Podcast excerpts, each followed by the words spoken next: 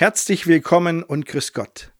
Eine neue Woche, ein neuer Sonntag, eine neue Predigt zu einem mal ganz anderen Thema. Wir stehen im Alltag ständig vor der Entscheidung, wem wir glauben. Der Klassiker ist, die Regierung sagt, alles ist gut und die Opposition sagt, das ist ganz schlecht.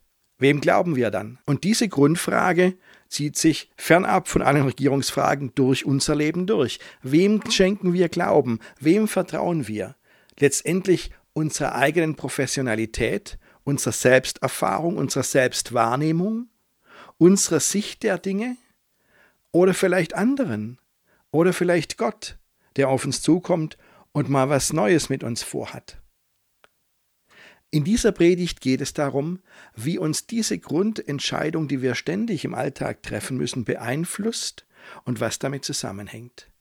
Ich wünsche Ihnen viel Freude beim Zuhören.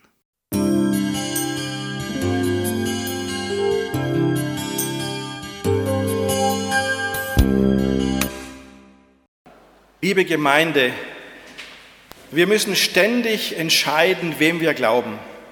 Das ist unser Alltag. Ob es um Meinungen geht, bei denen der eine das sagt und die andere sagt das, und wir müssen überlegen, okay, und wem glauben wir jetzt? Oder ob es um das geht, was wir selbst denken und fühlen, was dann andere sagen, oder ob Gott uns ruft, ständig müssen wir entscheiden, wem wir glauben. Das läuft meistens gar nicht bewusst ab. Irgendwie kommt das dann von selbst. Manchmal ist das eine große Herausforderung. Und deswegen habe ich heute zwei Nachrichten für Sie. Erstmal eine gute Nachricht und dann noch eine unbequeme Nachricht. Ich will nicht sagen eine schlechte Nachricht, aber unbequeme Nachricht ist, glaube ich, besser. Beide Nachrichten finde ich in einer Geschichte, nämlich in der Geschichte, die erzählt, wie Jesus und Simon Petrus sich zum ersten Mal begegnen. Diese Geschichte wird erzählt im Lukas-Evangelium in Kapitel 5. Ähm, da waren viele Menschen da, die Jesus hören wollten. Und Jesus ähm, wollte dann zu ihnen reden und hat die damaligen Gesetze der Physik nach damaligem Wissen gut ausgenutzt. Hören Sie selbst. Es drängte sich eine Menge zu Jesus zu hören das Wort Gottes. Da stand er am See Genezareth. Und er sah zwei Boote am Ufer liegen, die Fischer aber waren ausgestiegen und wuschen ihre Netze. Da stieg er in eines der Boote, das Simon gehörte, und bat ihn, ein wenig vom Land wegzufahren. Und er setzte sich und leerte die Menge vom Boot aus. Und als er aufgehört hatte zu reden, sprach er zu Simon, fahre hinaus, wo es tief ist, und werft eure Netze zum Fang aus. Und Simon antwortete und sprach, Meister, wir haben die ganze Nacht gearbeitet und nichts gefangen. Aber auf dein Wort hin will ich die Netze auswerfen. Und als sie das taten, fingen sie eine große Menge Fische und ihre Netze begannen zu reißen. Und sie winkten ihre Gefährten, die im anderen Boot waren, sie sollten kommen und ihnen ziehen helfen. Und sie kamen und füllten beide Boote voll, so dass sie fast sanken. Da Simon Petrus das sah, fiel er Jesus zu Füßen und sprach, Herr, geh weg von mir, ich bin ein sündiger Mensch denn ein Schrecken hatte ihn erfasst und alle, die mit ihm waren, über diesen Fang, den sie miteinander getan hatten. Ebenso auch Jakobus und Johannes, die Söhne des Zebedäus, Simons Gefährten. Und Jesus sprach zu Simon, fürchte dich nicht, von nun an wirst du Menschen fangen. Und sie brachten die Boote ans Land und verließen alles und folgten ihm nach.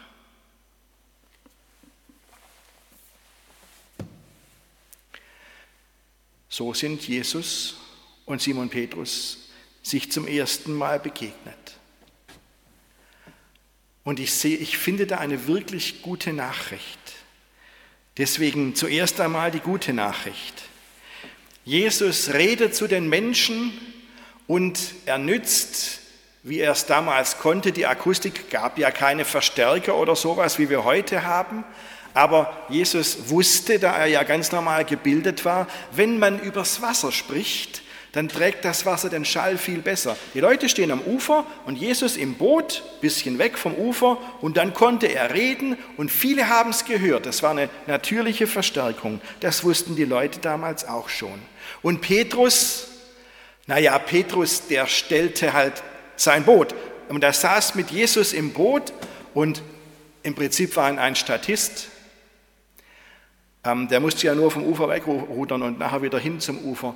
Und ich schätze mal, der wird die Zeit nicht vertrödelt haben, der saß im Boot und hat seine Netze geflickt, solange Jesus redete. Und als Jesus dann fertig war, ähm, sagte er zu Petrus, fahr mal rauf, raus auf den See, dort wo es richtig tief ist, und wirf dort deine Netze aus. Und ich weiß nicht, ich weiß wirklich nicht, was Jesus, Entschuldigung, was Petrus in diesem Augenblick durch den Kopf gegangen ist. Überlegen Sie mal. Also, da kommt ein Rabbi, der offensichtlich nicht vom Fach ist, Petrus war Fischer, und hat ungefragt eine Antwort auf eine Frage, die Petrus nie gestellt hat. Und Petrus saß, da und, dachte vielleicht, also ich habe doch das Fischen gelernt. Ich habe doch das ganze Fachwissen, was man da braucht. Ich habe doch jahrelange Erfahrung. Und jetzt kommt Jesus und sagt, ich soll am helllichten Tag rausfahren, obwohl das gar nicht geht, obwohl das nie Erfolg haben kann. Wissen Sie, ich stelle mir das so vor. Ich, der Pfarrer, gehe in die Autowerkstatt meines Vertrauens, weil mit meiner Karre mal wieder was nicht stimmt. Und dann sehe ich, wie ein Automechaniker gerade an einem Auto werkelt, ähm, den Kopf unter die Motorhaube gebeugt, dann gehe ich zu ihm hin und sage, na, klappt's nicht, liegt sicher am Magnetventil. Und ich stelle mir vor, dass der Automechaniker dann nur kurz seinen Kopf hebt und sagt, Pfarrer, bin ich hier der Automechaniker oder du? Und dann senkt er wieder seinen Kopf und macht weiter. Das könnte ich verstehen. Es heißt doch, Schuster, bleib bei deinen Leisten. Ja, das sagt man noch so.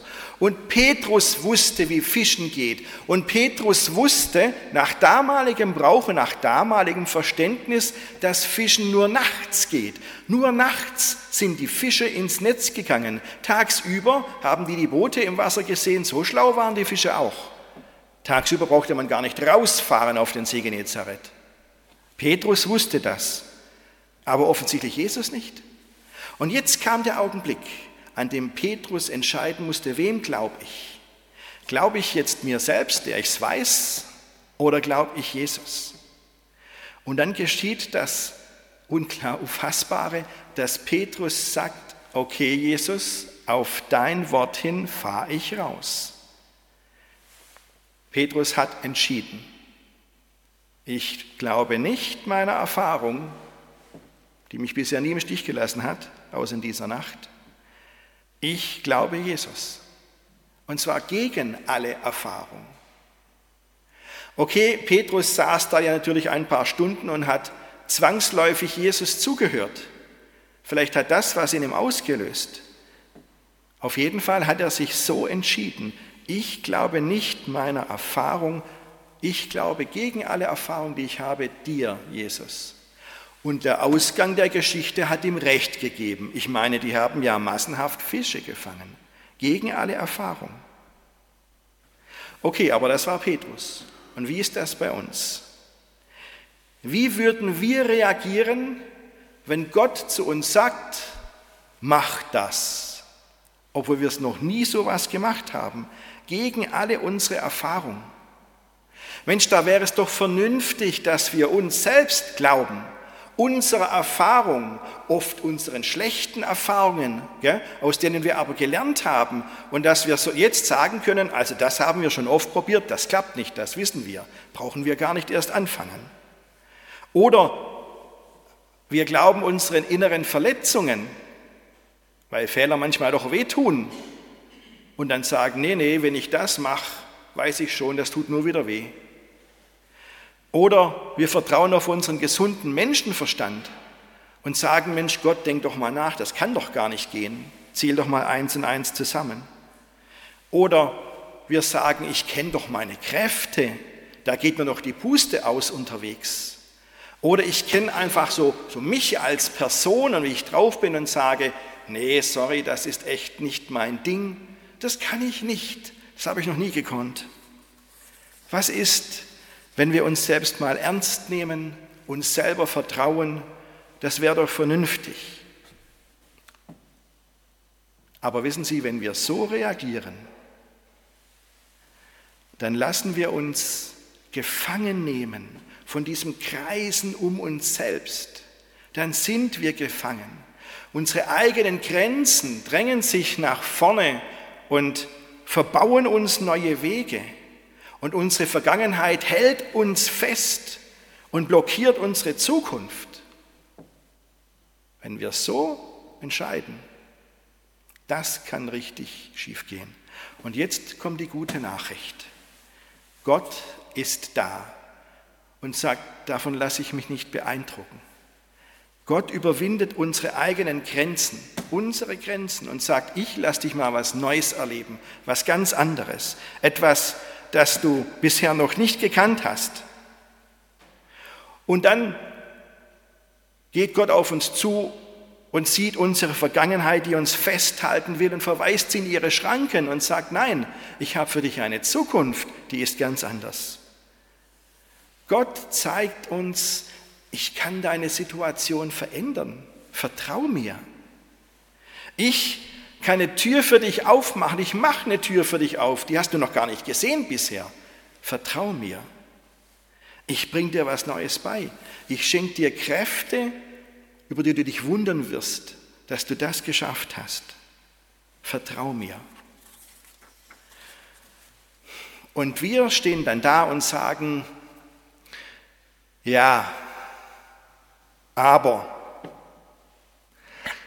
aber die Statistik sagt doch, dass die Wirtschaft jetzt den Bach runtergeht und dass ein ganz tiefes Tal kommt und das wird uns alle betreffen. Und wenn ich Wirtschaft sage, meine ich nicht irgendwelche Konzernbosse. Ich meine die Menschen, die damit Geld verdienen. Ich meine die Unternehmer in Hildritzhausen, die einen ganzen Haufen Leute in Kurzarbeit schicken mussten. Ich meine die, die Menschen, die in Kurzarbeit arbeiten. Manche sind schon arbeitslos geworden. Und das wird ja noch schlimmer, sagt die Statistik. Und dann sagt Gott zu uns, aber ich bin auch noch da. Du wirst eine Zukunft haben. Leg deine Sorgen nieder, vertrau mir. Und wir sagen, ja, aber wenn dann im Herbst, spätestens im Herbst, dann die zweite Welle kommt und alle Schüler in den Schulen wieder aufeinander hocken, wie vorher auch schon, da breitet sich der Virus doch wieder aus, das wird doch kommen. Und Gott sagt zu uns, jetzt hab mal keine Angst, ich habe einen Weg für dich, vertrau mir. Und die jungen Leute sagen, ich weiß es doch genau, ich werde doch nie die Anerkennung der anderen bekommen. Und die Liebe des, dieses Mädchens, das ich so gerne für mich gewinnen würde, die werde ich nie gewinnen. Das wird nichts. Und Gott sagt dir, wart mal ab. Ich bin bei dir und du wirst sehen, dass deine Persönlichkeit reift. Und du wirst sehen, dass du lieber auf mich schaust und nicht auf das, was die anderen sagen. Vertrau mir. Und dann denken wir an unsere Familien und sagen und sehen schon das Damoklesschwert über uns schweben und denken, demnächst reißt der Faden. Die Beziehungen sind so belastet, irgendwann macht's Batsch. Und Gott sagt zu uns, ich werde eure Wunden heilen. Vertrau mir. Ständig sind wir dabei, ob wir es wollen oder nicht. Wir sind ständig dabei zu entscheiden, glauben wir uns oder glauben wir Gott. Simon Petrus hat Jesus vertraut gegen alle Erfahrung und hat dann gemerkt, Gott ist größer als wir und Gott nützt seine Größe nicht irgendwie, um schlicht und einfach groß zu sein, sondern er hilft uns. Er ist für uns groß. Das ist die gute Nachricht. Gott hilft gegen alle Erfahrung. Und wenn wir vor der Entscheidung stehen, wem wir jetzt glauben sollen, lassen Sie uns das wie Petrus machen. Lassen Sie uns auf Jesus vertrauen. Das ist die gute Nachricht. So, und dann kommt aber jetzt noch die unbequeme Nachricht. Ähm, die hängt mit dem Ende dieser Geschichte zusammen. Da sagt Jesus doch zu Petrus, ähm, von nun an wirst du Menschen fischen, Menschen fangen. Jetzt wird es unbequem. Ähm, ich weiß ja nicht, was Petrus an diesem Morgen gedacht hat, als er aufstand. Also er ist ja sehr früh aufgestanden als Fischer. Aber was er da gedacht hat, weiß ich nicht. Aber ganz sicher hat er nicht gedacht, heute ist der Tag, an dem ich meinen Job an den Nagel hänge und was völlig anderes mache. Dieser Tag heute wird mein Leben verändern. Das hat er sicher nicht gedacht. Aber Jesus wollte Simon Petrus bei sich haben. Er hatte eine bestimmte Aufgabe für ihn und Jesus war der Meinung, ich brauche genau Simon Petrus für diese Aufgabe. Und diese Aufgabe war nicht unbedingt das, was Simon Petrus erwartet hätte. Jesus will auch uns bei sich haben ganz nah bei sich. Und er ruft uns. Und er hat eine Aufgabe für uns. Er ruft uns in die Nachfolge. Sicherlich nicht die gleiche Aufgabe wie bei Petrus. Ich meine, Gott hat für jede und jeden von uns so eine eigene Aufgabe, die gerade dran ist. Aber wahrscheinlich ist es ähnlich wie bei Petrus eine Aufgabe, die wir uns selbst nicht gewählt hätten, auf die wir im Leben nicht gekommen wären was etwas, was wir noch nie gemacht haben, was wir ganz neu lernen müssen und wonach wir uns ganz sicher nicht gesehnt haben. Es kann sein, dass Jesus von uns will, dass wir unsere Komfortzone verlassen, weil er uns ruft und einen Auftrag für uns hat. Und das ist die unbequeme Nachricht heute. Nun haben wir ja gesehen bei den Sachen mit den Fischen, dass das ganz gut geklappt hat. Gell? Am Schluss waren die Netze voll. Guter Tipp von Jesus. Aber wie war das dann mit Petrus als dem Menschenfischer? Ob das so eine gute Entscheidung war von Jesus? Hat das denn wirklich geklappt? Petrus, der ja eigentlich ähm, nicht nur ein Jünger war, sondern der Sprecher der Jünger sowas wie der Hauptjünger. Aber ah, da könnte man glatt sagen, das war vielleicht doch ein Fehlgriff. Denn überlegen Sie mal, Petrus, also besonnen ist etwas anderes. Der hatte doch ständig den Mund offen und musste irgendwas sagen.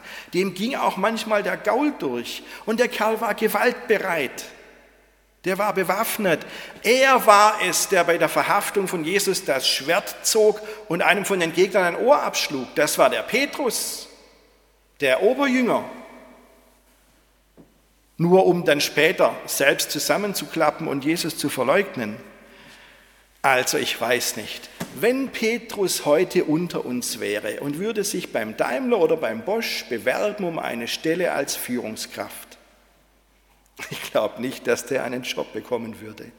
Da würden die Leute in der Personalabteilung sagen, oh nee, nee, nee, Dankeschön, wir brauchen andere Qualitäten. Und Petrus hat das wohl schon geahnt, weil er doch gesagt hat, Herr, geh weg von mir, ich bin ein sündiger Mensch. Ganz berühmte Worte, in denen so viel Verzweiflung drin steckt. Martin Luther hat über diese Worte nachgedacht und hat gesagt, Petrus, Vorsicht, du bist auf dem Holzweg. Vorher ging es doch darum, als Jesus gesagt hat, werf die Netze aus, dass, Jesus, dass Petrus sich entscheiden musste, glaube ich jetzt meinem Fachwissen und meiner Erfahrung oder glaube ich Jesus. Und was hat Petrus gemacht? Petrus hat den Fischer mal Fischer sein lassen und hat gesagt, nein, gegen alle Erfahrung, ich vertraue darauf, Jesus, dass das stimmt, was du sagst. Auf dein Wort hin. Und jetzt, jetzt sagt Petrus, ich bin ein sündiger Mensch. Und hat er recht damit? Martin Luther sagt, natürlich hat Petrus recht damit, absolut. Und wieder muss Petrus entscheiden, wem glaube ich jetzt? Mir, der ich gerade recht habe? Meinem Innersten? Glaube ich meiner Selbsterfahrung oder glaube ich Jesus? Und Petrus entscheidet sich anders als bei seiner ersten Entscheidung. Er entscheidet sich nur dafür, dass er seiner Selbsterfahrung traut. Und das ist so typisch. Ich will nicht mal sagen typisch männlich, ich will mal sagen, ich glaube, das ist typisch menschlich. Wenn es um das geht, was wir tun, was wir gelernt haben oder können, okay, dann entscheiden wir schon mal gut auch für Gott und sagen gegen alle Erfahrung, Gott, ich glaube, du hast recht. Aber wenn es um unser Innerstes geht, wenn es um unsere Persönlichkeit geht, wenn es um unsere Selbsterfahrung geht, Mensch, wir kennen uns doch selbst, dann fällt es uns so schwer zu sagen, Gott, ich glaube lieber dir. Und wissen Sie, diese Entscheidung, die wir, fällen wir meines Erachtens gar nicht mal bewusst. Das läuft automatisch ab, so das geht von selbst. Deswegen sage ich es ja heute, deswegen mache ich es zum Thema, dass wir uns das mal bewusst machen, was da eigentlich für eine Entscheidung in uns abläuft. Martin Luther hat nämlich zu Petrus gesagt, das war die falsche Entscheidung von dir. Ich lese Ihnen mal vor, was Luther über diese Geschichte gepredigt hat. Luther stand auf der Kanzel und hat gesagt, ei, lieber Petre, warest du doch droben, also bei der ersten Entscheidung mit den Fischen, so ein feiner Meister und vergissest allhi, also jetzt, wo es darum geht, dass er sagt, ich bin ein Sünder, vergissest allhi der Kunst ganz und gar.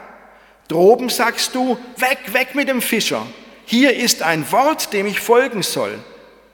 Also solltest du hier auch sagen, weg, weg mit dem Sünder.